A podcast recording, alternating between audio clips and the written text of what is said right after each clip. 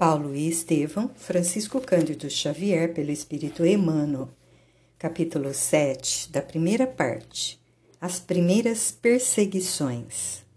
Saulo de Tarso, nas características de sua impulsividade, deixou-se empolgar pela ideia de vingança, impressionado com o desassombro de Estevão em face da sua autoridade e da sua fama. A seu ver, o pregador do Evangelho infligira-lhe humilhações públicas, que impunham reparações equivalentes. Todos os círculos de Jerusalém, não obstante o curto prazo da sua nova permanência na cidade, não escondiam a admiração que lhe votavam. Os intelectuais do templo estimavam nele uma personalidade vigorosa, um guia seguro, tomando-o por mestre no racionalismo superior.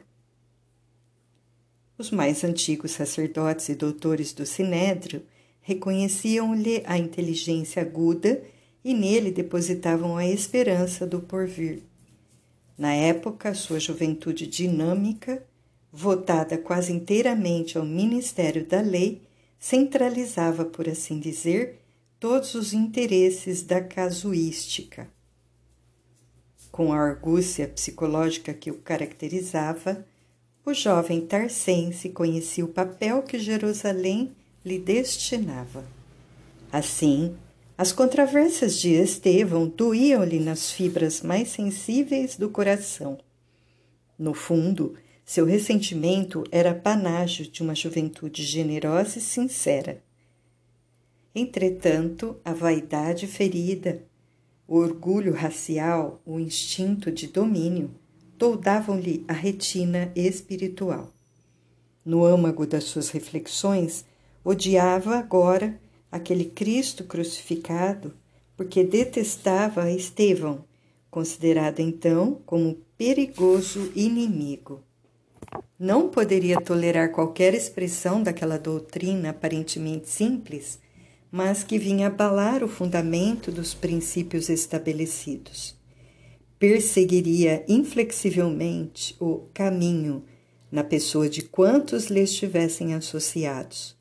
Mobilizaria intencionalmente todas as simpatias de que dispunha para multiplicar a devassa imprescindível Certo, deveria contar com as admoestações conciliatórias de um Gamaliel e de outros raros espíritos que, a seu ver, se deixa, de, deixariam embair pela filosofia de bondade que os galileus haviam suscitado com as novas escrituras, mas estava convencido de que a maioria farisaica, em função política, ficaria a seu lado animando-o na empresa começada. No dia seguinte à prisão de Estevão, procurou arregimentar as primeiras forças com a máxima habilidade.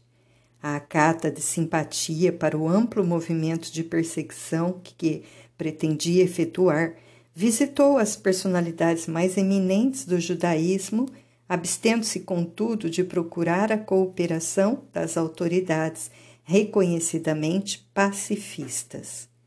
A inspiração dos prudentes não o interessava. Necessitava de temperamentos análogos ao seu para que o cometimento não falhasse. Depois de concertar largo projeto entre os compatrícios, solicitou uma audiência da corte provincial para obter o apoio dos romanos encarregados da solução de todos os assuntos políticos da província. O procurador, apesar de residir oficialmente em Cesareia, estagiava na cidade e ali tivera notícia dos fatos interessantes da véspera. Recebendo a petição do prestigioso doutor da lei, hipotecou-lhe solidariedade plena, elogiando as providências em perspectiva.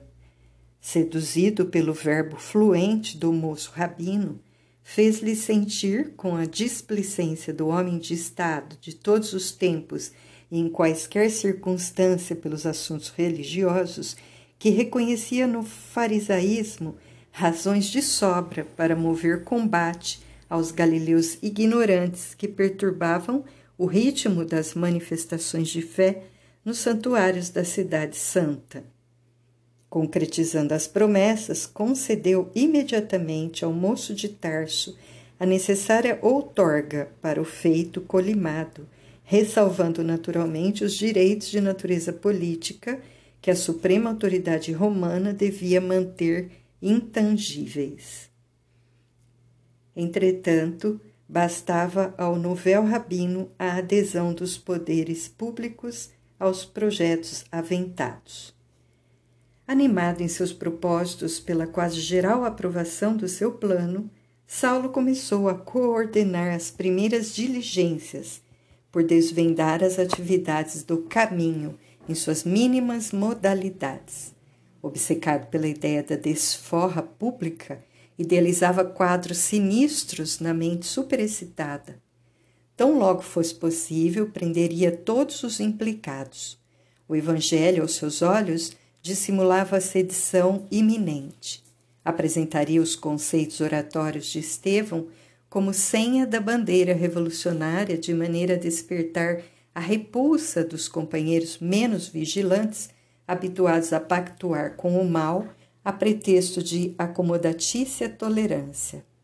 Combinaria os textos da lei de Moisés e dos escritos sagrados para justificar que se deveria conduzir os desertores dos princípios da raça até a morte demonstraria a irrepreensibilidade da sua conduta inflexível.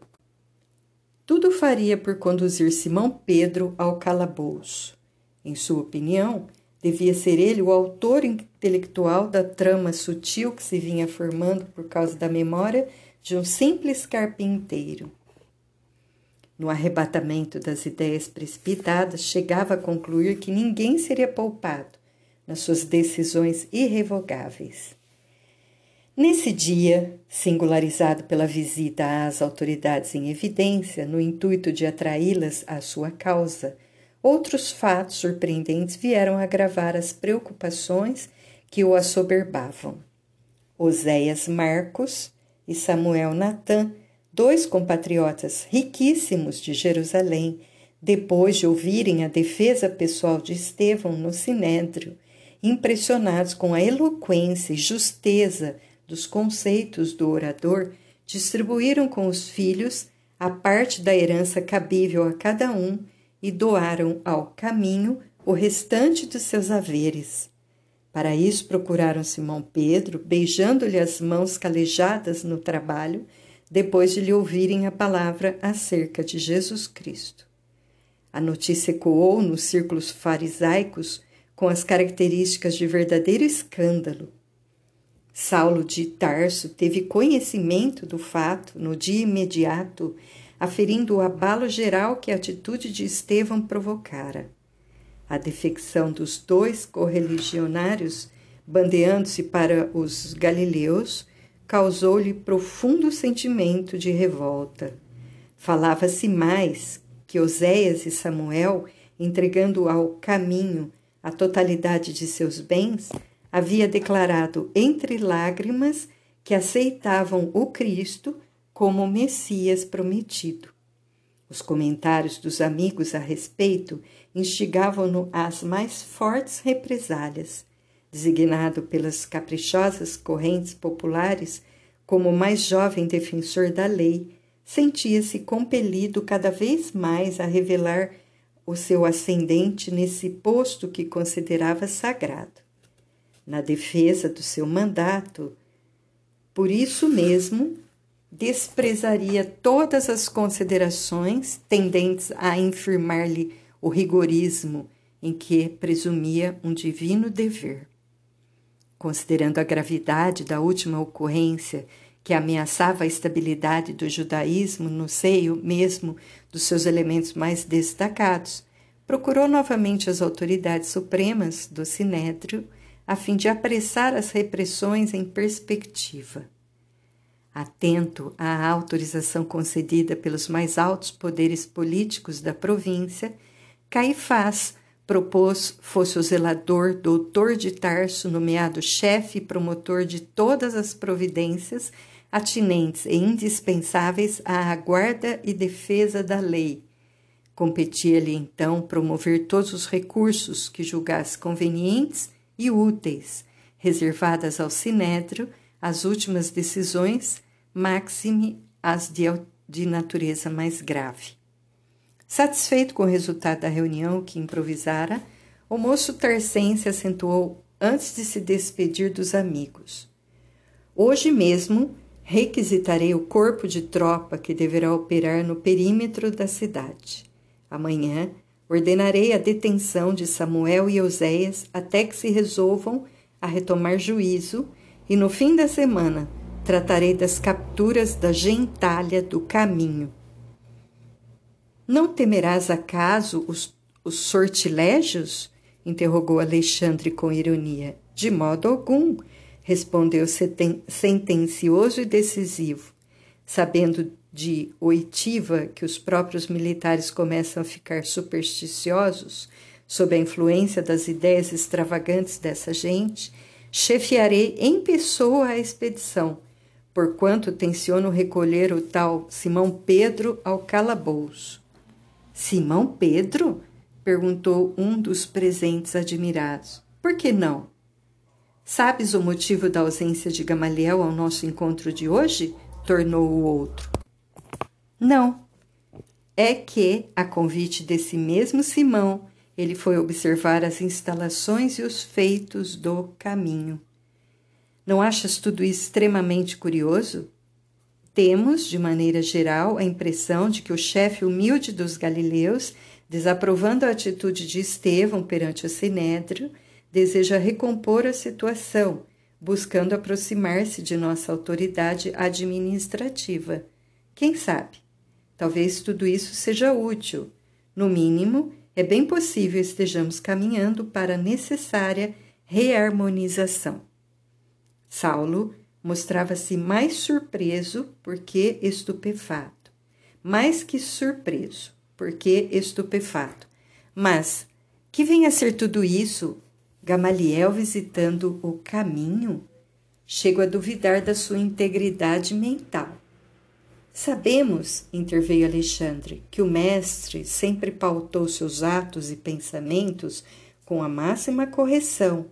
Era justo se negasse a tal convite em consideração a nós outros. Entretanto, se tal não fez, é igualmente preciso não desacatemos a deliberação tomada, certo, com a nobreza de objetivos que sempre o inspirou. De acordo, disse Saulo, algo contrafeito. Entretanto, apesar da amizade e gratidão que lhe consagro, nem mesmo Gamaliel poderá modificar minhas resoluções. É possível que Simão Pedro se justifique saindo ileso das provas a que será submetido, mas, seja como for, terá de ser conduzido ao cárcere para as necessárias inquirições. Desconfio da sua aparente humildade. Com que fim se abalançaria ele a deixar suas redes para arvorar-se em benfeitor gracioso dos pobres de Jerusalém? Veja em tudo isso propósitos de sedição que não devem andar muito longe. Os mais humildes e ignorantes caminham à frente dos perigos os senhores da destruição aparecem depois. A palestra animou-se ainda algum tempo acerca da expectativa geral dos acontecimentos que se aproximavam, até que Saulo se despediu e voltou para casa disposto a assentar os últimos detalhes do seu plano. A prisão de Estevão tivera na igreja modesta do caminho ampla repercussão despertando justificados receios aos apóstolos da Galiléia. Pedro recebera a notícia com profunda tristeza. Encontrara no rapaz de Corinto um auxiliar devotado e um irmão. Além disso, pela nobreza de suas qualidades afetivas, Estevão se tornara uma figura central a focalizar todas as atenções.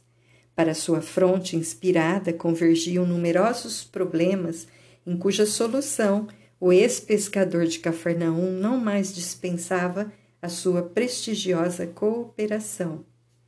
Amado pelos aflitos e sofredores, tinha sempre a palavra de bom ânimo que levantava o mais desalentado coração. Pedro e João preocuparam-se mais por amor que por quaisquer outras considerações. Entretanto, Tiago, filho de Alfeu, não conseguia disfarçar seu desgosto em face da conduta desassombrada do irmão de fé, que não hesitara em afrontar os poderes farisaicos dos senhores da situação. Na opinião dele, Estevão andara errado no capítulo das exortações. Deveria comedir-se, merecer a prisão pelos argumentos precipitados na defesa de si mesmo. Fermentara-se a, a discussão. Pedro fazia-lhe sentir a oportunidade da ocorrência para que se revelasse a liberdade do Evangelho e reforçava os argumentos com a lógica dos fatos.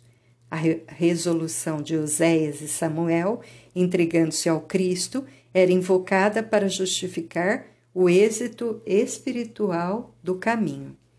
Toda a cidade comentava os acontecimentos. Muitos se aproximavam da igreja com sincero desejo de melhor conhecer o Cristo, e isso devia significar a vitória da causa. Tiago, no entanto, não se deixava vencer pelos mais fortes raciocínios.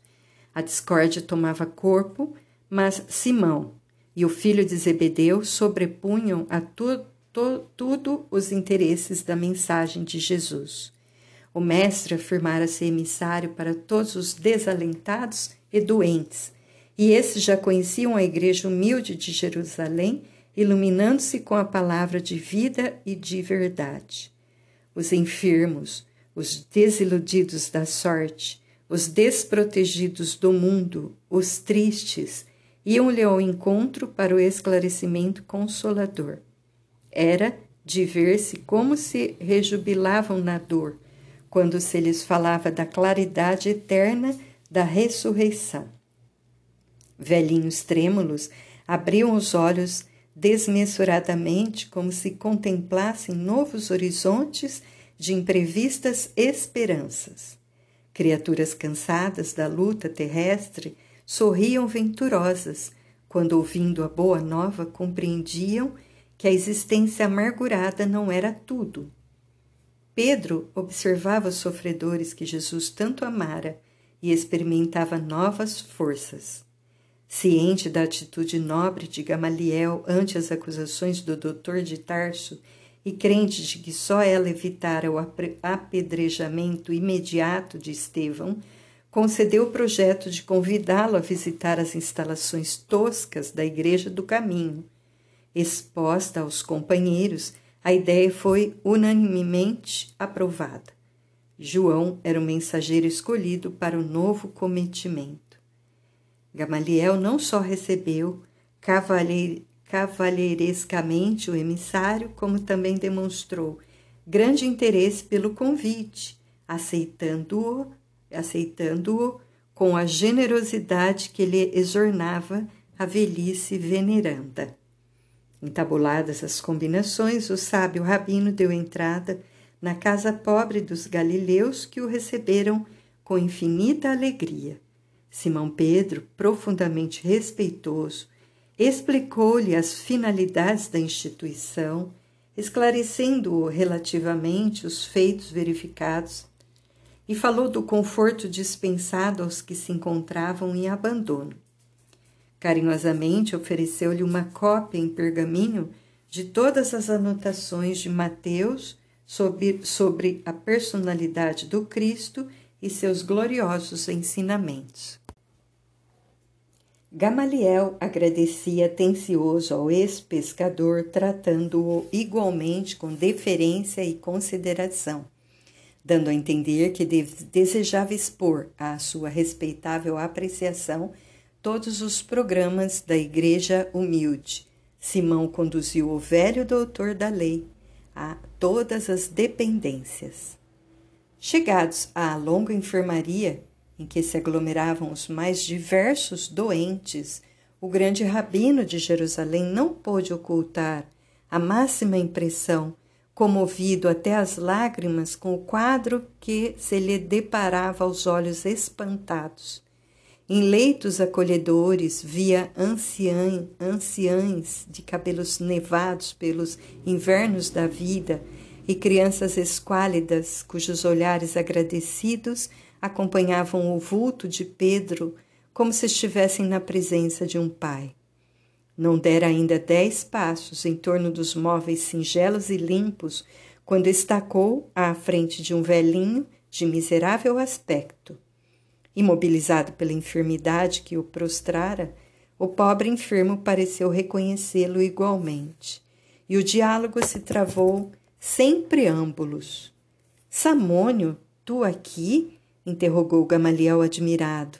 Pois será possível que abandonasses Cesareia? Ah, sois vós, senhor, respondeu o interpelado com uma lágrima no canto dos olhos. Ainda bem que um dos meus compatrícios e amigos chegou a observar minha grande miséria. O pranto embargou-lhe a voz, impedindo-o de continuar. Mas os teus filhos e os parentes, na posse de quem estão as tuas propriedades da Samaria? perguntava o velho mestre perplexo. Não chores, Deus tem sempre muito para nos dar. Decorrida a longa pausa em que Samônio pareceu coordenar as ideias para explicar-se, conseguiu limpar as lágrimas e prosseguir. Ah, Senhor, como Jó, vi meu corpo apodrecer entre os confortos de minha casa. Jeová, em sua sabedoria, reservava-me longas provanças Denunciado como leproso, em vão solicitei socorro dos filhos que o Criador me concedeu na mocidade. Todos me abandonaram. Os familiares deram-se pressa em partir, deixando-me sozinho. Os amigos que se banqueteavam comigo em Cesareia fugiram sem que os pudesse ver. Fiquei só e desamparado. Um dia, para suprema desesperação da minha desdita, os executores da justiça procuraram-me para notificar a sentença cruel. Combinados entre si, a conselho da iniquidade, meus filhos destituíram-me de todos os bens, assenhorearam-se de minhas posses e dos títulos em dinheiro que representavam a esperança de uma velhice honesta. Por fim, e para cúmulo de sofrimentos conduziram-me ao vale dos imundos, onde me abandonaram como se for um criminoso sentenciado à morte. Senti tanto abandono e tanta fome, experimentei tamanhas necessidades, talvez pela minha vida passada no trabalho e no conforto, que fugi do Vale dos Leprosos, fazendo longa jornada a pé esperançoso de encontrar em Jerusalém as amizades valiosas de outrora. Ouvindo o relato doloroso, o velho mestre tinha os olhos úmidos. Conhecera Samônio nos dias mais felizes de sua vida. Homenageado em sua residência de passagem por Cesareia, espantava-se agora daquela angustiosa indigência. Depois de pequeno interregno em que o doente procurava enxugar o suor e as lágrimas, com voz pausada continuou: Empreendi a viagem, mas tudo conspirou contra mim. Em breve, os pés chagados não podiam caminhar. Arrastava-me como podia, cheio de cansaço e sede, quando um carroceiro humilde, apiedado, me colheu e trouxe a esta casa, onde a dor encontra um consolo fraternal. Gamaliel não sabia como externar sua surpresa, tal a emoção que lhe vibrava no íntimo. Pedro igualmente estava sensibilizado, acostumando-se à prática do bem sem cogitar jamais dos antecedentes do socorrido, via no caso uma confortadora revelação do amoroso poder do Cristo. O grande rabino estava atônito diante do que ali via e ouvia. Com a sinceridade que lhe era peculiar, não podia dissimular sua amizade agradecida ao pobre enfermo, mas, sem recursos para retirá-lo daquele pobre albergue, via-se na contingência de estender seu reconhecimento a Simão Pedro e demais companheiros do ex-pescador de Cafarnaum. Só agora reconhecia que o judaísmo não havia cogitado desses pousos de amor. Encontrando ali o amigo leproso, desejou sinceramente ampará-lo. Mas como? Pela primeira vez pensou na dolorosa eventualidade de enviar um ente amado ao vale dos imundos. Ele, que aconselhara esse recurso a tanta gente, ali estava considerando agora a situação de um amigo querido. O episódio abalava-o profundamente. Procurando evitar raciocínios filosóficos, de modo a não cair em conclusões apressadas, falou com doçura. Sim, tens razão para agradecer o esforço dos teus benfeitores. E também a misericórdia do Cristo, acentuou o doente com uma lágrima. Creio agora que o generoso profeta de Nazaré, com testemunho de amor que nos trouxe, é o Messias prometido. O grande doutor compreendeu o êxito da nova doutrina. Aquele Jesus desconhecido, ignorado da sociedade mais culta de Jerusalém, triunfava no coração dos infelizes pela contribuição de amor desinteressado que trouxera aos mais deserdados da sorte. Compreendeu, ao mesmo tempo, a discrição que se lhe impunha naquele meio humilde, atentas às suas responsabilidades na vida pública. Precisando prosseguir na conversa por testemunhar o seu altruísmo e piedade, advertiu com um sorriso: Acredito que Jesus de Nazaré, de fato, foi um modelo de renúncia em prol de ideias que até hoje não pude perquirir ou compreender, mas daí a considerá-lo próprio Messias. Essas palavras reticenciosas davam a compreender o escrúpulo do seu coração delicado entre a lei antiga e as novas revelações do Evangelho. Simão Pedro assim o entendeu e, debalde, procurava um meio para desviar a palestra noutro rumo. O próprio Samônio, porém, como tutelado do mestre, foi em auxílio do apóstolo, redarguindo a Gamaliel com observações ponderadas e justas. Se eu estivesse com saúde, plenamente identificado com a família e no gozo dos bens que conquistei com esforço e trabalho, talvez duvidasse também dessa realidade confortadora. Mas estou prostrado, esquecido de todos, e sei quem me deu mão amiga. Como israelitas, amantes da lei de Moisés, temos esperado um Salvador na pessoa mortal de um príncipe do mundo. Contudo, essa crença há de prevalecer para uma situação passageira são ilusórios preconceitos esses que nos levam a induzir uma dominação de forças perecíveis. A enfermidade, porém, é conselheira carinhosa e esclarecida. De que nos valeria um profeta que salvasse o mundo para depois desaparecer entre as misérias anônimas de um corpo apodrecido?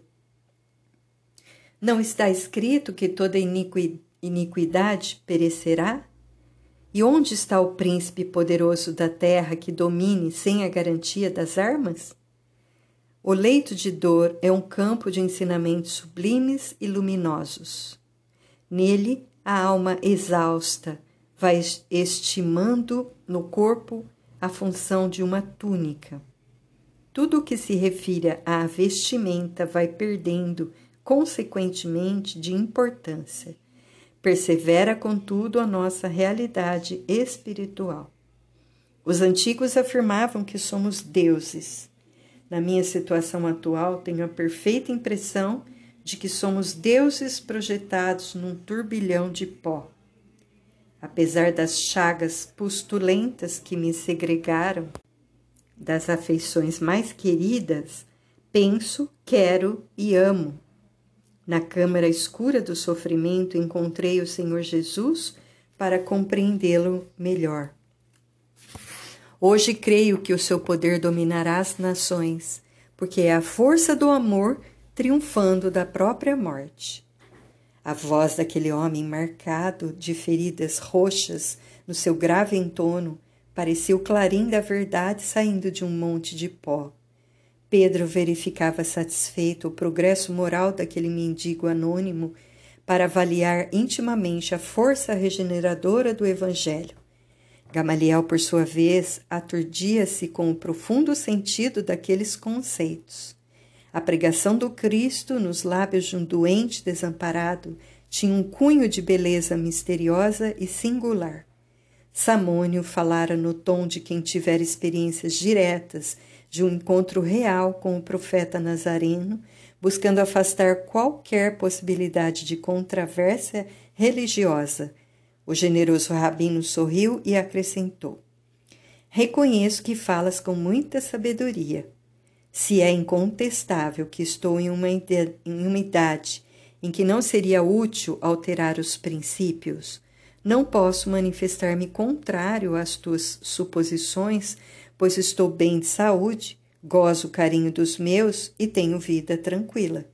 Minha faculdade de julgar, portanto, tem de operar noutro rumo. Sim, é justo, retrucou Samônio inspirado. Por enquanto não estás precisando de um Salvador. Eis porque o Cristo afirmava que viera para os doentes e para os aflitos. Gamaliel compreendeu o alcance dessas palavras que davam para meditar uma vida inteira.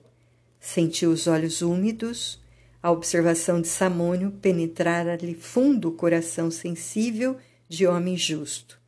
Percebendo, todavia, que necessitava de prudência para não confundir os sentimentos do povo, atento o cargo oficial que ocupava, esboçou um manso sorriso para o interlocutor, batendo-lhe levemente no ombro e, com acento de fraternal sinceridade, acentuou: Talvez tenha, tenhas razão. Estudarei o teu Cristo. E lembrando o pouco tempo de que dispunha, recomendou o amigo a Simão, despedindo-se num abraço para acompanhar o apóstolo de Cafarnaum às últimas dependências.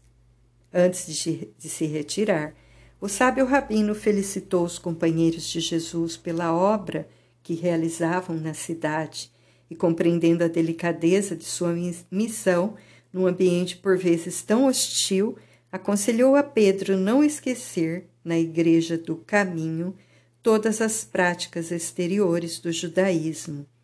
Seria justo, a seu ver, que se cuidasse da circuncisão de todos os que se batessem à porta, que evitassem as viandas impuras, que não olvidassem o templo e seus princípios.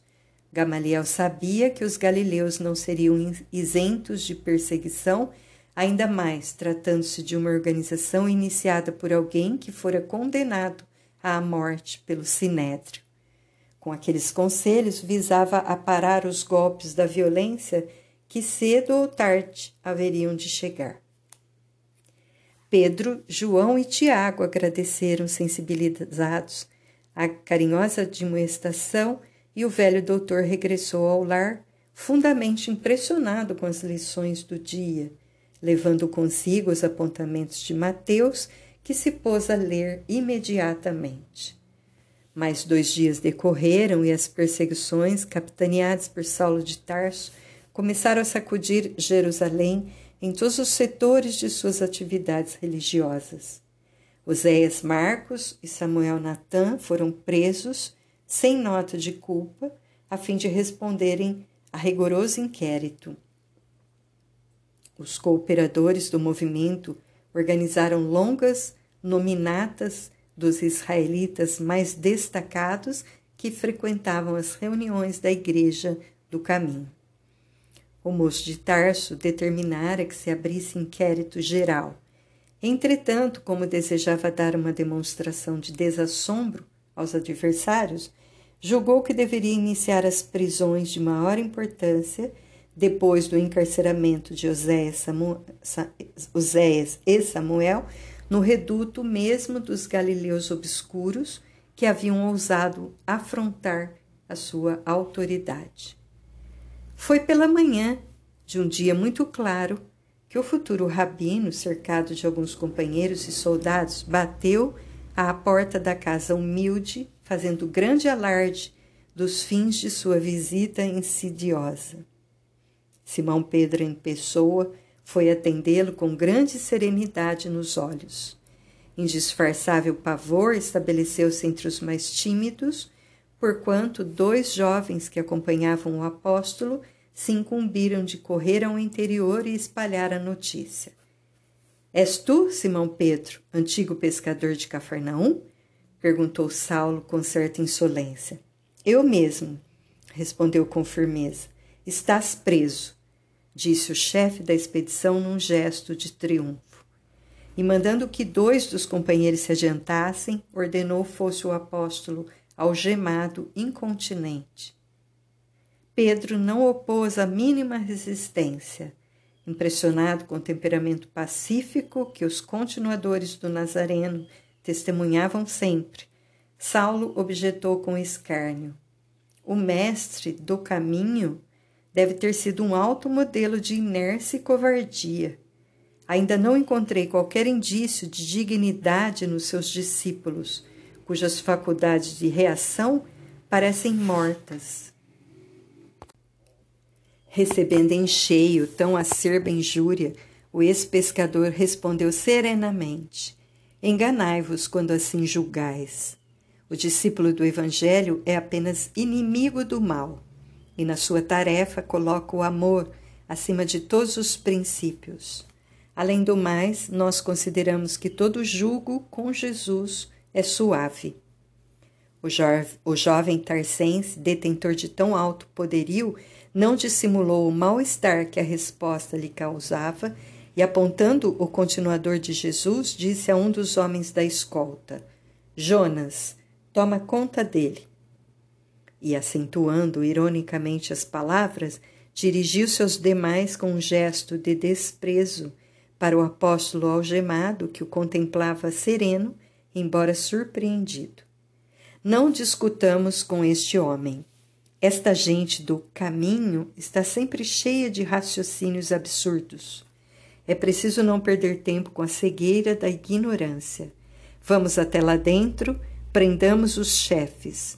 Os sequazes do carpinteiro hão de ser perseguidos até o fim. Resoluto tomou a dianteira, penetrando ousadamente em busca dos apartamentos mais íntimos. De porta em porta encontrava mendigos que o fitavam tomados de espanto e amargura.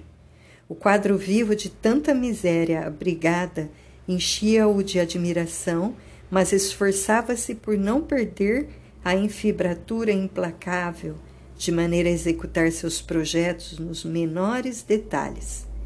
Ao lado da enfermaria de mais vastas proporções, encontrou o filho de Zebedeu que lhe ouviu a voz de prisão sem alterar a serenidade fisionômica.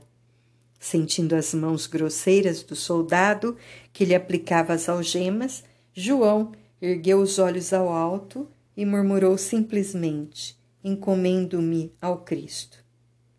O chefe da caravana olhou com profundo desprezo e exclamou altivamente para os companheiros: Faltam dois dos mais suspeitos. Procuremo-los referia-se a Felipe e Tiago na qualidade de discípulos diretos do Messias Nazareno. Mais alguns passos e o primeiro foi encontrado facilmente. Felipe deixou-se algemar sem um protesto. Suas filhas o rodearam aflitas e chorosas. Coragem, filhas, disse ele sem temor. Acaso seríamos superiores a Jesus, que foi perseguido e crucificado pelos homens? Ouves, Clemente? perguntou Saulo, irritado a um dos amigos mais cotados. Não se percebe outra coisa a não ser referências ao estranho Nazareno.